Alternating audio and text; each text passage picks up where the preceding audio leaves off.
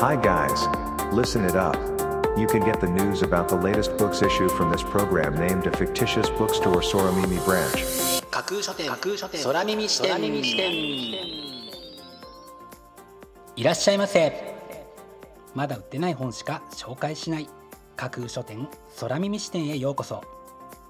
架空書店空耳視点とは聞く立ち読みといった感じでお送りしているプログラムトークをしているのは私架空書店の店主で Twitter のフォロワーさんからはマスターと呼ばれています。読書の目を休めてはたまた読書しながらもちろんそれ以外のさまざまなシーンで架空書店空耳視点をぜひお楽しみください。ここで取り上げた本にどんな本かな読んでみたいなという気持ちが浮かんだらあなたのスマホやタブレットパソコンから Twitter やブログで展開しています架空書店にぜひアクセスしてみてくださいね。マスターのきっとりごと。今日で6月として2021年の上半期が終わりますね。相変わらず新型コロナウイルスに翻弄される日々のせいか何かこうしっかりした手応えというかやりきった感がないマスターですがそんなマスターに区切りを感じさせる出来事が立て続けに起こったのです。さて一体何が起きたのか。続きはマスターの独り言パート2でお話しします。それでは架空書店空耳視点がまず最初にお送りするコーナーはこちら。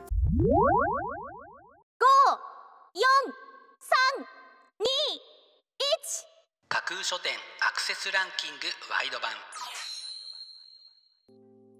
架空書店が毎日発表している前日のアクセスランキング。架空書店のツイッターやブログでの発表は1位から3位までだけですがここ空耳視点ではランキング発表の範囲を1位から5位までとワイドに拡大してお届けします。それでは早速参りましょう。Ranking number 5無駄なマシーンを発明しよう。独創性を育む初めてのエンジニアリング。藤原マリナポンコツなロボットもブサイクなぬいぐるみも無駄作りなら大成功。世界で君だけしか思いつかない無駄を生み出そう。というのが本書の紹介文です。低い技術力で不必要なものを作り上げる無駄作りを続けてきた著者が子供向けに工作のアイデアと方法を分かりやすく解説。エンジニアリングプログラミング想像力とこれからの時代に必要とされる能力を楽しみながら伸ばすために役立つ一冊です。Ranking number 4東大教授が教えるさらにやばい日本史。人は必ず何かしらやばい。歴史上の偉人も決して例外ではない。そのやばさ全開の日本史の偉人37人のエピソードというのが本書の紹介文です。一風変わったエピソードがあれば歴史が苦手な方でも歴史をきっと好きになれそうな気がしてくる一冊ですね。Ranking number 3 XAI 説明可能な AI その時人工知能はどう考えたのか。AI が出した答えについてなぜどうしてそうなるのかと問われた開発者がこの難問に対し人間が納得できそうな理由や根拠を示す技術を説明可能な AI と名付けています。本書は実際にどのような説明が必要とされまた可能なのかを丁寧に解説する内容となっています。Ranking number 2フレーバーマトリックス。風味の組み合わせから特別な一皿を作る技法と科学。ジェームズ・ブリシオーネブルック・パーカースト。食材の掛け算で次々ひらめく。驚きの一皿を生み出す組み合わせとは？というのが本書のみに書かれたコピーです。およそ150の食材について基本的な科学的特徴をまとめ上げ新しい料理の組み立て方を提示する意欲的な一冊は好奇心と食欲を同時に刺激する一冊です。恋と友情の間でボリューム1いつか終わる恋よりも一生続く友情を選んだ2人。美しい女も凡庸な女もそれぞれの愛の格差地獄を生きているのです。というのが本書の帯に書かれたコピーです。運命に翻弄される男女2人を交互の目線で描き多くの共感を集めた東京カレンダーの大ヒット小説を漫画化したこちらのブックタイトル。恋と友情の狭間で揺れる多くの方々の関心をしっかりと引きつけて見事にランキング1位に輝きました。本日のランキング1位になりました古川しおりさん安本由香さん山本梨沙さんによる恋と友情の間でボリューム1いつか終わる恋よりも一生続く友情を選んだ2人は集英社から7月15日発売です。では本日のランキングをもう一度おさらいしましょう。第5位無駄なマシンを発明しよう。独創性を育む初めてのエンジニアリング。第4位東大教授が教えるさらにやばい日本史。第3位 XAI 説明可能な AI その時人工知能はどう考えたのか。第2位フレーバーマトリックス。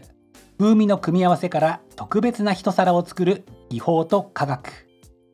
そして第1位は恋と友情の間でボリューム1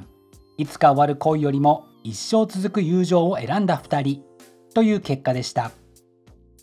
各ブックタイトルの詳細は架空書店の Twitter やブログでチェックしてくださいね。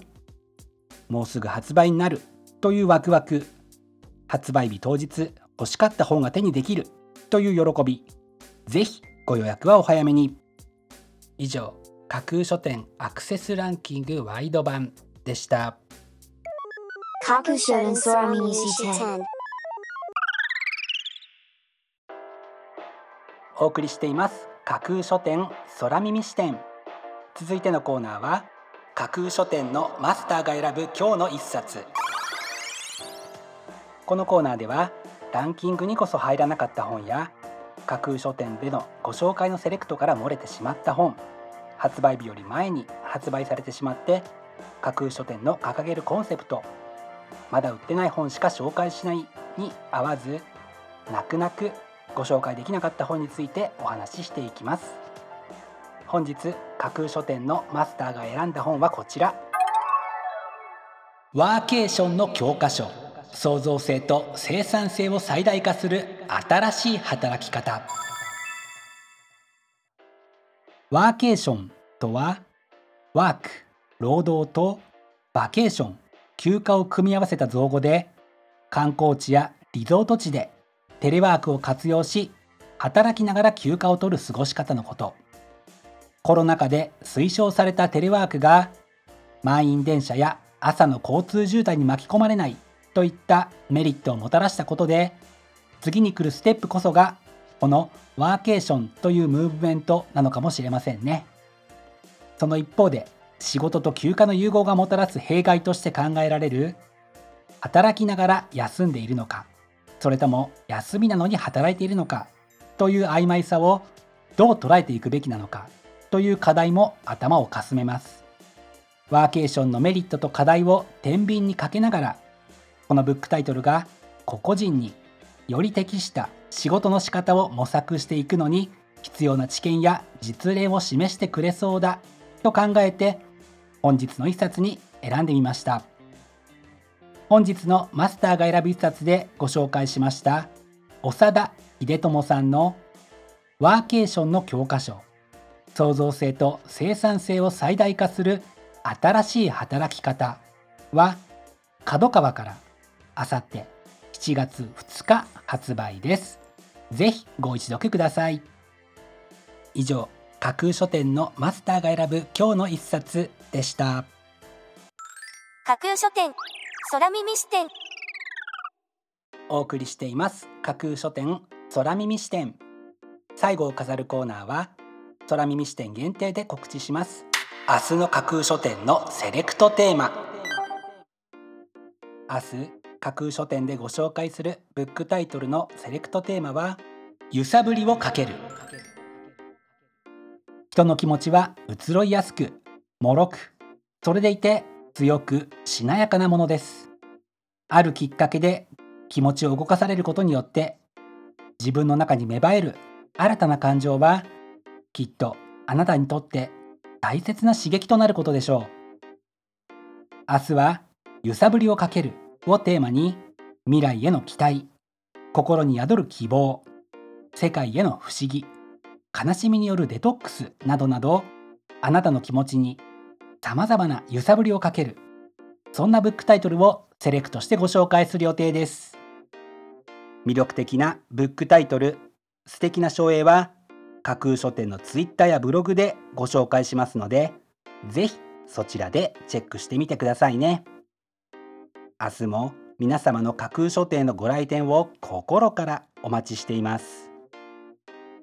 以上架空書店空耳視点だけでお先にこっそりと教える明日の架空書店のセレクトテーマでした。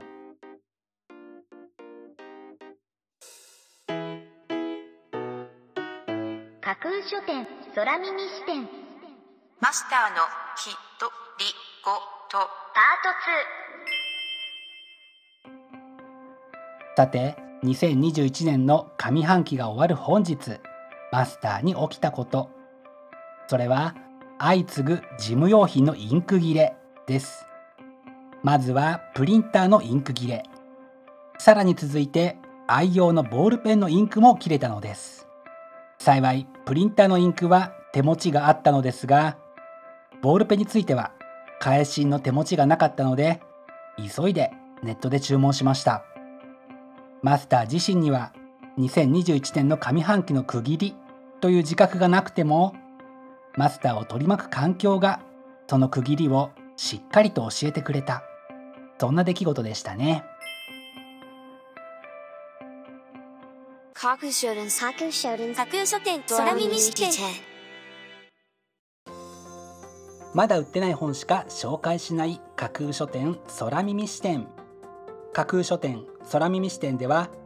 各ポッドキャストのサイトやツイッターであなたからの声をお待ちしています。今度出版する本を紹介してほしいという著者ご自身出版社編集者の方はもちろん一緒にこんな企画がやりたい。なんならこの架空書店空耳視点に出演したいというのも大歓迎です。ぜひよろしくお願いします。架空書店空耳視点最後まで聞いていただいてありがとうございます。楽しい読書の時間をお過ごしください。